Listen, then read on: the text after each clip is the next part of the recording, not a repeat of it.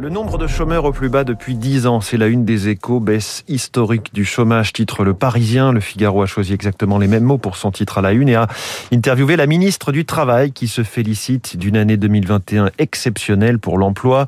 Elisabeth Borne reconnaît toutefois que l'un des problèmes auxquels est confronté le pays reste le faible taux d'emploi sur le début et sur la fin des carrières. Nous avons pris à bras le corps la question de l'insertion des jeunes, dit-elle, reste à travailler plus longtemps et mieux maintenir les seniors dans l'emploi. Crash du Bitcoin est-il inquiétant interroge le Parisien. Le Bitcoin a perdu de 50% de sa valeur en trois mois après son record du 9 novembre, entraînant l'ensemble des crypto-monnaies. À lire également ce dossier sur le projet mené par Vincent Bolloré de fusion entre Editis et Hachette, qui représente à eux deux 50% du chiffre d'affaires de l'édition.